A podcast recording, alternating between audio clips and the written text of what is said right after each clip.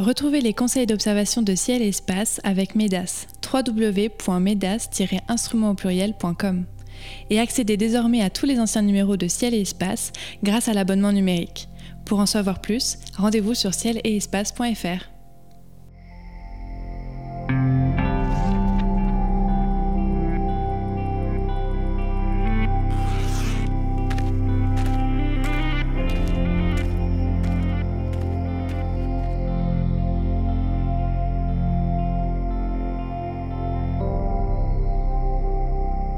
bienvenue sur les podcasts de Ciel et Espace pour une nouvelle émission consacrée aux éphémérides du mois d'août 2020.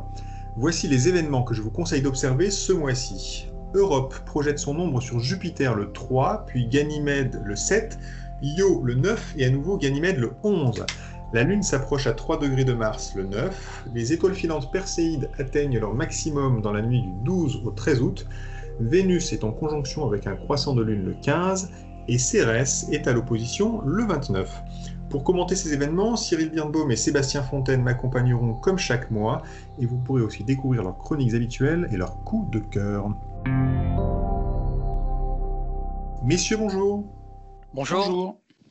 Alors Sébastien, nous démarrons tout de suite avec votre chronique mensuelle consacrée à l'histoire de l'astronomie.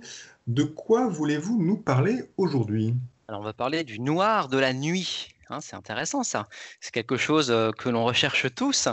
Alors, vous savez très bien que depuis les premières observations instrumentales de, Galilée au XVIIe siècle, eh on sait que le ciel est parsemé euh, d'innombrables étoiles, beaucoup d'étoiles qui sont invisibles à l'œil nu. Il suffit de penser à la Voie lactée, par exemple. Euh, quand on pointe une paire de jumelles dans sa direction, on se rend tout de suite compte de sa vraie nature. On constate qu'elle est faite euh, d'un nombre quasiment incalculable d'étoiles. Et donc, très tôt dans l'histoire, hein, dès qu'on a commencé les observations instrumentales, eh bien, on a commencé à imaginer de plus en plus sérieusement que l'univers pouvait être infini et qu'il y avait donc des étoiles partout. Alors même si on considère que la plupart des étoiles sont si lointaines qu'on ne peut pas les voir distinctement, eh on s'est rendu compte que la somme des lumières qu'elles émettaient devait malgré tout finir par atteindre la Terre et illuminer euh, notre environnement exactement comme le Soleil le fait euh, durant la journée. Alors dans cette hypothèse d'un univers rempli d'une infinité d'étoiles, une question s'est rapidement euh, posée aux astronomes, c'est pourquoi la nuit est-elle noire et non pas éblouissante? Alors finalement, au cours de l'histoire, cette énigme de la nuit noire a occupé l'esprit de pas mal de savants. Alors, ce paradoxe, cette énigme porte le nom de paradoxe d'Olbers, du nom euh, de l'astronome allemand qui a formulé cette énigme de la manière suivante. Il disait, euh, bah, peu importe la direction dans laquelle on observe le ciel, le regard tombe toujours sur une étoile, exactement comme en pleine forêt où le regard tombe inévitablement sur le tronc d'un arbre qui en cache un autre, et puis un autre, et puis un autre, et puis un autre.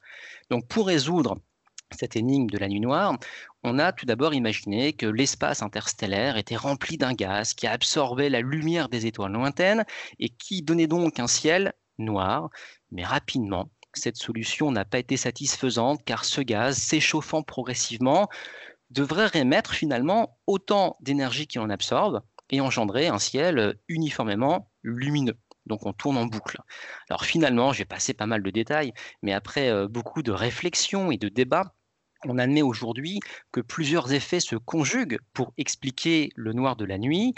Alors tout d'abord, il y a comme paramètre la durée de vie euh, limitée des étoiles, ensuite la vitesse finie de la lumière, et puis l'expansion de l'univers qui euh, dilue finalement euh, la lumière des étoiles.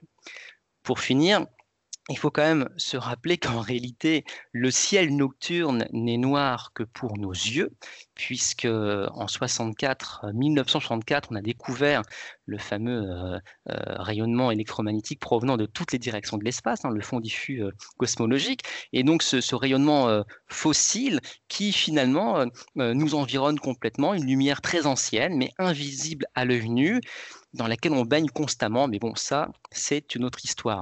Et donc la prochaine fois que vous trouverez sous un joli ciel étoilé, qu'il y ait ou non de la pollution lumineuse, eh bien, ayez une petite pensée pour tous ces gens qui euh, se sont posé la question, mais pourquoi le ciel est-il noir? C'est une question qu'aujourd'hui on ne se pose plus trop, mais voilà, ça c'est quelque chose, c'est un moteur assez important pour euh, un bon nombre de recherches. Et puis pour rebondir sur ce que vous avez dit sur le fond diffus cosmologique, une petite pensée pour nos abonnés à Ciel Espace qui ont dû recevoir notre hors-série consacrée à la cosmologie, où il y a évidemment Euh, il est énormément question de, cette, de ce rayonnement qui baigne tout l'univers et je donne rendez-vous à nos auditeurs qui ne sont pas encore abonnés et qui pourront retrouver euh, ce magazine euh, en kiosque au mois de septembre. Allez, on enchaîne rapidement avec cette série de passages de satellites devant Jupiter. Europe projette son nombre sur le disque de Jupiter le 3 août, puis c'est au tour de Ganymède le 7 et le 11, et Io qui fait de même le 9. Sébastien, pour ceux qui auraient manqué notre émission de juillet, où on a déjà parlé de ce genre de phénomène. Est-ce que pour rappeler le type d'instrument qu'il faut utiliser pour observer ces passages de satellites devant Jupiter? Alors déjà, s'ils ont raté l'émission, bah, ils peuvent très bien l'écouter de nouveau. Euh, voilà. Mais bon, j'ai quand même répété. pour ceux qui auraient oublié. Euh, donc c'est vrai que les, passages euh, se font de façon euh, récurrente. Alors on attend surtout les passages de l'an prochain, puisqu'on aura les fameux phénomènes mutuels. Ce sera des, passages encore plus intéressants. Mais cette année, ce qui nous intéresse, ce sont donc ces satellites qui passent parfois devant Jupiter. Et pour observer, eh bien, il faut quand même un instrument d'observation la paire de jumelles permet déjà de mettre en évidence la présence des satellites. On peut voir euh, un satellite euh, disparaître devant ou derrière la planète, mais c'est surtout avec euh, une lunette astronomique de moins 60 mm d'ouverture, avec un grossissement de moins 80 fois qu'on va commencer vraiment à suivre le phénomène mon conseil, c'est quand même d'utiliser un télescope de 200 mm d'ouverture avec un grossissement d'au moins 150 fois. Là, on voit clairement que euh, l'ombre du satellite projeté sur le disque jovien euh, est circulaire. Hein. On voit vraiment euh, bah, la, projection de l'ombre. Donc voilà, donc un télescope de 200 mm, je pense que c'est quand même ce qu'il faut pour bien profiter du phénomène. Mmh. Alors, si vous n'en avez pas, vous pouvez éventuellement, je dis que si vous n'en avez pas, vous pouvez éventuellement profiter peut-être des Nuits des Étoiles où sans doute des amateurs auront ce genre d'instrument et pourront vous montrer ce phénomène. Sauf que peut-être les horaires sont un peu compliqués. Quels sont les horaires de, ces passages en ce, mois d'août? Alors, bah, le, 3 août, Europe qui passe devant Jupiter, donc on a un soleil qui va se coucher à, 21h30, ça faut toujours l'avoir en tête, on en était, les crépuscules durent longtemps, je vous renvoie à un précédent podcast, mais en tout cas, voilà, donc on a Europe euh, qui, va, passer devant Jupiter à, 22h10, hein, donc euh, en, début de nuit. Donc là, je pense que pour les nuits des étoiles, si des gens euh, proposent des observations le 3 août, ça c'est pas pas certain, mais en tout cas là, il n'y a pas de souci pour voir ce phénomène en début de nuit. Donc à 22h10, disais-je, Europe passe devant Jupiter, mais l'ombre, elle, ne sera projetée sur Jupiter qu'à 23h13. on se rappelle peut-être que le mois dernier, on voyait déjà euh, l'ombre sur Jupiter avant de voir le satellite euh, passer devant le disque de la planète. Là, c'est le contraire, on a passé l'opposition. Donc ça, c'est un petit peu une règle de mécanique céleste, mais du coup, là, voilà, c'est le satellite qui passe déjà devant Jupiter, et ensuite, quelques minutes après, on a la projection de l'ombre sur, sur les nuages de, de Jupiter, et Europe va quitter le disque jovien euh, vers 1h du matin. Euh, et à 2h du matin, ce sera terminé. L'ombre aura également euh, quitté le, disque de, Jupiter. Donc ça, c'était pour le, le 3 août. Le 7 août, c'est Ganymède qui, à son tour, euh, euh, va passer devant Jupiter à 22h15. L'ombre, quant à elle, euh, arrivera à 0h40. Et le phénomène, donc l'ombre, aura quitté le disque jovien à 3h50. Donc un phénomène qui dure quand même assez longtemps. donc ça, encore une fois, ça vaut le coup d'œil dans un télescope d'au moins 200 mm d'ouverture. Et puis le 9 août, vous le disiez, c'est à 22h que Yo passera devant Jupiter, le satellite, hein, et puis à 22h43, c'est l'ombre qui sera projetée sur, sur la planète. À 0h25, Io réapparaît. Finalement, ça c'est intéressant de, de, de, regarder vers 0h25 la, réapparition finalement de, Io. Et à 1h du matin, eh bien, vous avez l'ombre qui à son tour ne sera plus projetée sur Jupiter. Et je pense que c'est dans cet intervalle de temps, quand on voit le satellite, donc quand le satellite n'est pas encore euh, superposé, confondu avec l'éblouissante Jupiter. Donc quand on voit le satellite en dehors de Jupiter et l'ombre projetée sur la planète, ça c'est vraiment assez intéressant, c'est assez joli. Et on, imagine, on réfléchit un petit peu où se trouve le Soleil, comment le Soleil, en éclairant le satellite, peut également comme ça projeter l'ombre du satellite sur la surface de Jupiter. Un peu de gymnastique, ça fait pas de mal. Donc je vous invite à observer ces, ces trois rendez-vous, le 3 août, le 7 août, le 9 août. Et puis, si vous voulez euh, faire une photo de ce genre d'événement, là aussi, je vous renvoie à l'enregistrement que nous avons fait pour les éphémérides de juillet, où Cyril nous avait tout expliqué par le menu avec les logiciels qu'il fallait utiliser pour réussir ce genre de, de photos. On passe à l'événement suivant. Donc c'est à 2h du matin, le dimanche 9 août, la Lune euh, passe euh, à moins de 3 degrés de Mars. Ça, c'est à observer si vous êtes encore levé à cette heure-ci. Euh, Cyril, on observe ça avec quel genre d'instrument Est-ce que les jumelles peuvent suffire? Oui, bien sûr, les jumelles suffisent et même c'est le, c'est la même, c'est la bonne méthode. ce qu'il faut savoir, c'est que la Lune est, est gibbeuse, c'est-à-dire qu'elle est éclairée à 75%, donc elle sera plutôt très éblouissante là. Et euh, ce que vous verrez, bien sûr, c'est à la fois euh, donc cette, euh, cette lune gibbeuse, donc plus grande qu'un dernier quartier, et, et, vous verrez à 3 degrés en fait la, la, planète Mars. Il y a une photo qui est assez assez difficile à faire au final, parce que justement, contrairement aux, aux, autres fois où on avait une lune qui était en, en fin croissant, là, elle, éclaire vraiment fortement par rapport à la planète. Euh, donc, si vous avez l'intention de faire une photo, je vous conseille de faire deux photos en réalité, c'est-à-dire qu'une photo bien exposée pour la Lune et une photo bien exposée pour, euh, pour la planète Mars, et de, de faire un sandwich par la suite. Et puis on peut euh, citer Mars avec une actualité quand même très très chargée cet été, avec trois sondes parties pour Mars cet été. Persévérance, hein, le rover américain, euh, la, sonde chinoise Taiwan 1 et puis celle des Émirats arabes unis, Hope. Euh, euh, nous avions d'ailleurs interviewé dans Ciel Espace sa responsable scientifique. Donc Mars, c'est une planète à observer et avec une petite pensée pour les trois sondes qui sont lancées vers elle cet été. On passe à l'événement du 12 au 13. Alors évidemment, c'est un événement récurrent tous les étés. Euh, les étoiles filantes Perséides nous donnent rendez-vous. Mais cette année, Cyril, ce sera un peu moins évident que d'habitude, en tout cas pour le pic d'activité, parce que la Lune joue un peu les troubles fêtes, non? Effectivement, la Lune va se lever vers euh, minuit et demi, un petit peu après minuit et demi, et euh, bah, c'est le moment où euh, justement on s'approche du maximum de, de Perséides, donc d'étoiles filantes. Donc c'est vraiment pas du tout adapté à l'observation cette année. ce qu'il faudra faire, ça, bah, c'est sans doute commencer un petit peu avant, avant minuit, c'est-à-dire vers, vers 23 heures, commencer à regarder, et puis je pense que vers une heure du matin de 23h à 1h du matin, on pourra encore observer, et après 1h du matin, ça va être compliqué parce qu'il y aura vraiment euh, euh, la Lune qui va nous embêter, euh, qui va illuminer le ciel. En même temps, on peut dire que bon, le pic, ce sera à ce moment-là, mais on peut avoir des chances d'observer des étoiles filantes et des Perséides un peu autour de cette date. Est-ce qu'il y a... Est-ce qu'il y a une possibilité quand même de, s'installer et puis de, après tout, les, les, soirées sont belles en été, on peut prendre du temps pour. Euh, Sans problème, c'est-à-dire que ce que vous n'allez pas voir, c'est les petites, c'est-à-dire qu'en général, il y en a entre euh, euh, il y en a en gros en moyenne euh, une par minute, donc vous en verrez peut-être pas une par minute, mais peut-être une grosse toutes les 5 ou 10 minutes. Donc c'est déjà pas mal. Ça fait déjà rêver. Et la meilleure euh, solution là, c'est donc à la fraîche, s'allonger dans l'herbe ou sur la plage, enfin à l'endroit s'éloigner des lumières des villes, bien sûr, sortir le transat, la couverture, et puis se mettre le plus à l'horizontale possible pour avoir un un angle de vision le plus important possible et puis regarder euh, vers le zénith et, tourner la tête et profiter du spectacle. Est-ce qu'on a une idée, euh, enfin on a une idée certainement, mais pour nous rappeler l'origine de, des étoiles filantes perséides euh, D'où viennent-elles? Eh ben, En fait, c'est des restes d'une comète de la comète euh, Swift-Tuttle, euh, qui est à l'origine de ces, euh, de ces météores, hein, de, cette, de cette pluie. C'est-à-dire qu'en s'approchant du Soleil, eh ben, elle a laissé des débris derrière elle. Alors des débris, c'est pas vraiment des gravats, c'est plutôt des, des, petits pois ou des petits morceaux d'un millimètre ou de moins un millimètre.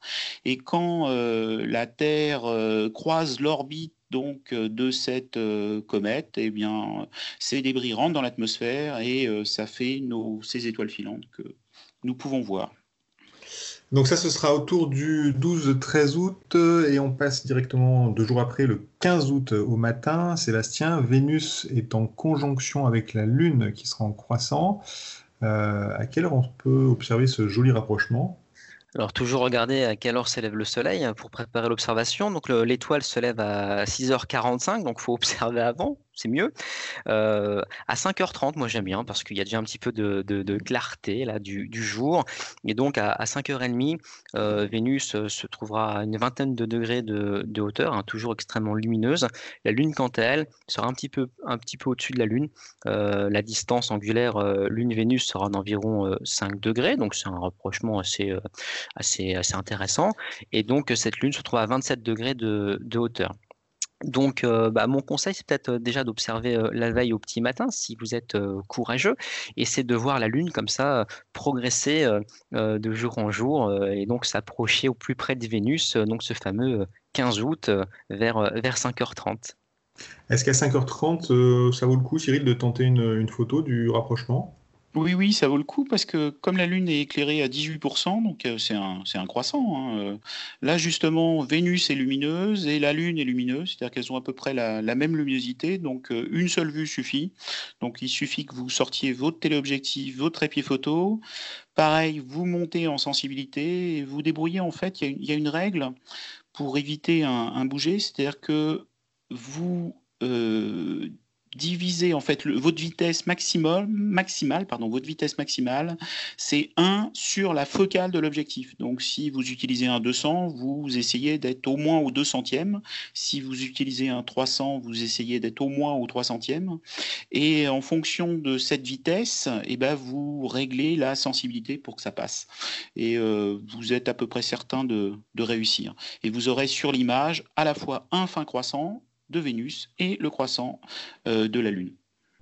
Très bien, donc une photo à tenter le 15 août au matin. Encore une fois, si vous réussissez un beau paysage, envoyez-le nous à l'adresse ouvert la nuit cielespace.fr et peut-être qu'elle pourra être euh, publiée euh, dans les pages du magazine. On passe au dernier événement. événement, si on peut dire, ça n'est pas non plus l'événement du siècle, mais quand même, Cérès, donc gros astéroïde euh, passe à, l'opposition. Sébastien, vous nous avez expliqué le mois dernier ce que signifie pour un astre passage à l'opposition. Euh, qu'est-ce qu'on peut dire sur, sur Cérès et sur son, sur observation? C'est quand même pas un, objet euh, habituel. Enfin, on ne pense pas spontanément aux astéroïdes quand on se dit tiens, je vais observer les étoiles cette nuit. Non, non, bah, pas du tout. Euh, alors, c'est bien que vous parlez d'astéroïdes parce que parfois on me reprend, euh, on me dit oui, c'est vrai, c'est une petite planète, une planète naine, bon, peu importe. C'est vrai que cet objet, bon, bah, déjà, c'est pas très lumineux magnitude 7,7, euh, donc il faut forcément un, instrument d'observation pour tenter de le débusquer. Et encore, quand on le débusque, honnêtement, il n'y a pas grand-chose à voir. Alors, si malgré tout l'exploit, la tentative d'observation vous, motive, bah, faites-le maintenant puisqu'il passe à l'opposition. Donc effectivement, c'est le mieux pour, euh, pour l'observer. Alors, euh, des, euh, des, cinq planètes naines, c'est certainement la, l'une des, plus faciles à observer avec Pluton, puisque les, les autres sont Oméa, Makemake et Eris. Alors ça, je vous souhaite bon courage pour tenter les débusquer. Je ne vois pas d'ailleurs pour quel, pour quel intérêt. Mais en tout cas, Cérès, donc c'est un objet qui a été découvert en 1801 par Piazzi à l'observatoire de, Palerme, hein, c'est euh, en, Sicile. Et si le terme astéroïde a été euh, choisi à l'époque, c'est parce qu'en fait cet objet eh bien, ressemblait à une étoile, astéroïde littéralement. Euh, donc on a tout de suite compris qu'il ne s'agissait pas, s'agissait pas d'une étoile puisque il était mobile, donc c'était un astre errant, un vagabond, un planétesse, une planète. Mais bon, le terme astéroïde est, est resté pour pour plein de raisons qu'on n'a pas le temps de, développer. Mais en tout cas, ce qu'il faut garder en tête, c'est que cet astéroïde Cérès se trouve dans la ceinture d'astéroïdes, donc tous ces corps euh, qui euh, ne font pas plus de 900, 1000 km de diamètre pour les plus gros. Cérès fait 950 km de, diamètre, et donc tous ces milliers de, corps qui gravitent autour du Soleil entre les orbites de Mars et de, Jupiter et donc qui forme cette fameuse ceinture d'astéroïdes. Euh, notre petit euh, fait le tour du Soleil en, en, 4 ans et demi, et donc c'est un objet dont vous pouvez tenter, euh, que vous pouvez tenter d'apercevoir cet été, mais honnêtement, il n'y a pas grand-chose à y voir. Alors c'est l'heure de la chronique photo. Comme chaque mois, Cyril, vous nous conseillez sur la meilleure façon de réussir une astrophoto en partageant vos astuces et même parfois en partageant vos secrets. Euh, ce mois-ci, quel est le thème de votre chronique, Cyril? Eh ben, C'est reprendre la, photo du 15 juillet. Cette photo, on a à la fois la Lune et Vénus, mais ce que je propose, c'est de faire ressortir la lumière cendrée de la Lune.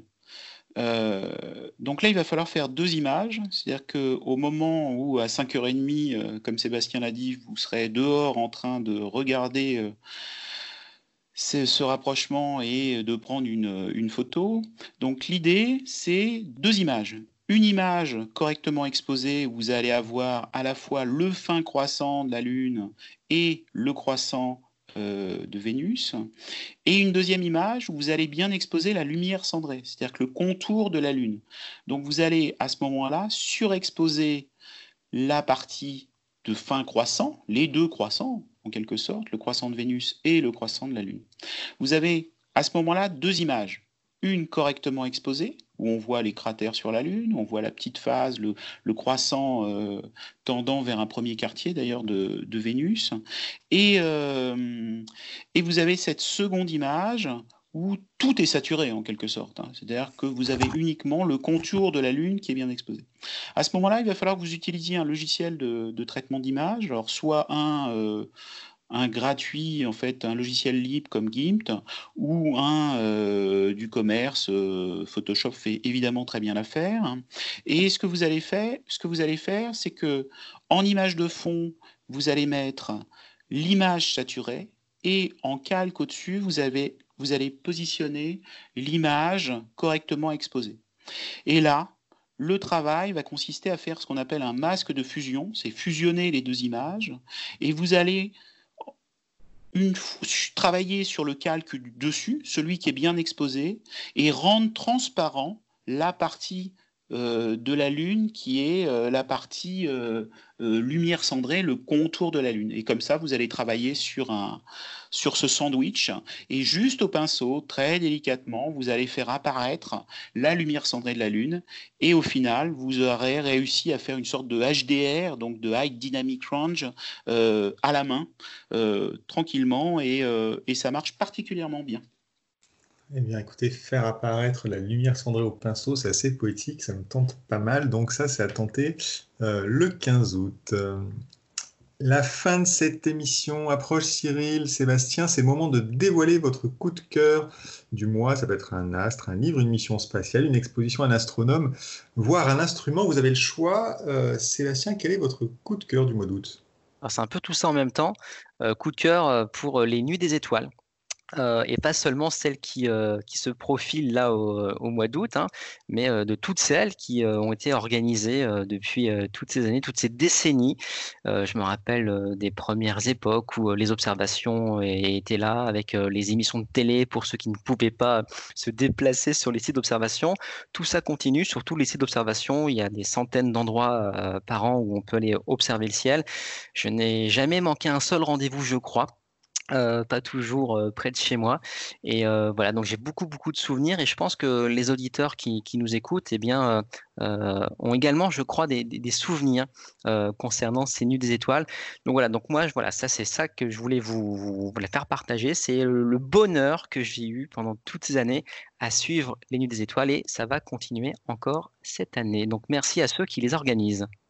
Oui, on peut les remercier, donc tous ces membres de, l'AFA, l'Association française d'astronomie, et tous les clubs sur place qui, se relaient pour euh, montrer les étoiles au public. Alors avec cette année d'ailleurs un programme euh, particulièrement riche, puisque les Nuits étoiles sont évidemment euh, ce week-end du 7, 8, 9 août, mais elles vont aussi s'étaler pendant deux semaines cette année, avec un programme assez riche, la Voie lactée, les constellations du ciel d'été qui seront vraiment à l'honneur euh, pour le, week-end du, 8 août, mais aussi dans la semaine euh, qui suivra, euh, eh on invitera les gens à observer les étoiles filantes autour des Perséides, même si le pic lui-même sera compliqué à observer, on l'a bien compris, mais il y aura des étoiles filantes tout autour de ces dates. Et puis Mars, évidemment, sera aussi mise à l'honneur, puisque c'est une planète cette année qui, est, qui est une planète...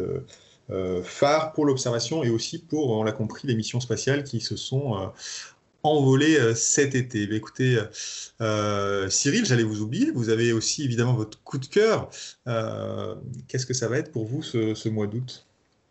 Alors moi, c'est une photo. C'est une photo que j'ai vue il n'y a pas longtemps. Alors peut-être Sébastien euh, l'a vue ou s'il l'a pas vue, euh, ça va beaucoup lui plaire aussi. C'est une photo d'un jeune photographe qui s'appelle Raphaël Della Porta. Pour vous présenter ce photographe, il a eu le prix NIPS euh, l'année dernière, en 2019. Euh, il est exposé un peu partout dans le monde, dans la, Maison européenne de la photo à, Paris. Et c'est lui, je pense, le seul non-scientifique qui a eu la possibilité de descendre dans la grotte Et de faire des images en 360 qui sont complètement époustouflantes. Il a travaillé comme, comme sur Mars, c'est-à-dire qu'il a fabriqué un robot et un robot qui prenait automatiquement les photos, qui éclairait et euh, qui était euh, complètement télécommandé à distance avec tout un cycle d'images. Donc il y a un livre qui est sorti. Mais c'est pas ces images-là dont je veux vous parler. C'est une autre image en fait.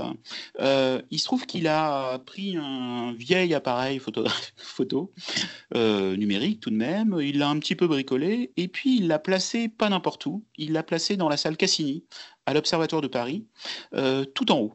Euh, quasiment sous le toit de, de, cette grande salle. Et il se trouve que pour ceux qui connaissent, qui ont eu la chance d'y aller euh, dans cette salle, au sol, on a le méridien de Paris. Donc vous avez euh, deux morceaux de métal qui traversent cette pièce qui doivent bien faire une vingtaine, 20-25 mètres de long. et en haut donc de ce bâtiment, il y a un trou et vous imaginez bien ce qui se passe, c'est que eh bien, vous avez euh, l'image du soleil tous les jours euh, qui euh, bah, passe sur le méridien et vous savez exactement bah, quelle est la, date du jour. Et ce qu'il a fait, donc, c'est qu'il a pris pendant un an, tous les jours, à la même heure, une photo. Et qu'est-ce qu'il a mis en évidence? Bah, Il a mis en évidence le tracé du Soleil au sol, hein, les différentes positions du Soleil, et ensuite, ce qu'il a fait, c'est que bah, il a une façon de présenter les images qui, euh, qui sont atypiques, on va dire. Euh, et son image est hallucinante. Alors on la retrouve, euh, si vous tapez sur le net son nom, Raphaël de la Porta, et entre autres il a fait une conférence avec Denis Savoie au Mans il n'y a pas très longtemps sur l'équation du temps, donc c'était l'affiche, donc on voit cette image. Il a, fait, il a mis son image sur un compte Instagram aussi qui s'appelle The Sun is New Every Day. Eh bien, je vous invite à aller voir cette image. Euh, vous allez avoir bah, très proprement la position du, soleil sur le, sol. Je ne sais pas si Sébastien a vu cette image. Oui, je l'ai vu, ouais, tout à fait. Ouais. C'est assez fabuleux. Bah, Monsieur Savoie m'a forcément envoyé euh, beaucoup d'informations concernant cette prouesse. Donc je, suis seul à ne, pas, de ne pas l'avoir vu, donc je vais me précipiter euh, dès la fin de cet enregistrement euh, sur Internet pour voir cette photo. Donc Raphaël Della Porta qui a fait une, très très belle image d'un phénomène qui a un nom assez euh, particulier d'ailleurs. Vous pouvez peut-être le donner ce nom, Cyril. C'est l'analème. Voilà, qui est, un, qui est, un, qui est donc le, tracé euh, du, Soleil au cours de, euh, de l'année, et ça se voit très bien dans cette salle Cassini. Et là encore, d'ailleurs, vous parliez de l'Observatoire de Paris, euh, il se visitait, d'ailleurs, je ne sais pas s'il se visite encore, alors malheureusement avec le confinement, ça n'a pas été possible. je crois que maintenant, il y a des, restrictions qui font que pour le moment, cette salle n'est plus accessible, mais dès qu'elle le sera à nouveau, il faut absolument aller visiter l'Observatoire de Paris et cette grande salle Cassini qui est très très belle, effectivement, et, et où on peut voir le, le fameux méridien de, de, Paris. Et puis on peut voir autre chose, c'est les, des bas-reliefs avec le passage de Vénus devant le Soleil, c'est magnifique. Alors donc, visitez cette, cette, cette, cette, magnifique observatoire et une fois que vous aurez vu cette photo, sans doute aurez-vous encore plus envie de, de, le faire. Merci beaucoup, messieurs. Je crois que nous sommes arrivés là à la fin de cette éphéméride euh, du mois d'août. Euh, merci pour vos précieux conseils d'observation. Merci à Nicolas Franco qui était à la technique. Cette émission était présentée comme chaque mois par David Fossé. Je vous donne rendez-vous au mois de septembre et d'ici là, si ce n'est déjà fait, abonnez-vous à Ciel Espace, relayez nos émissions. Merci et bonnes observations à tous.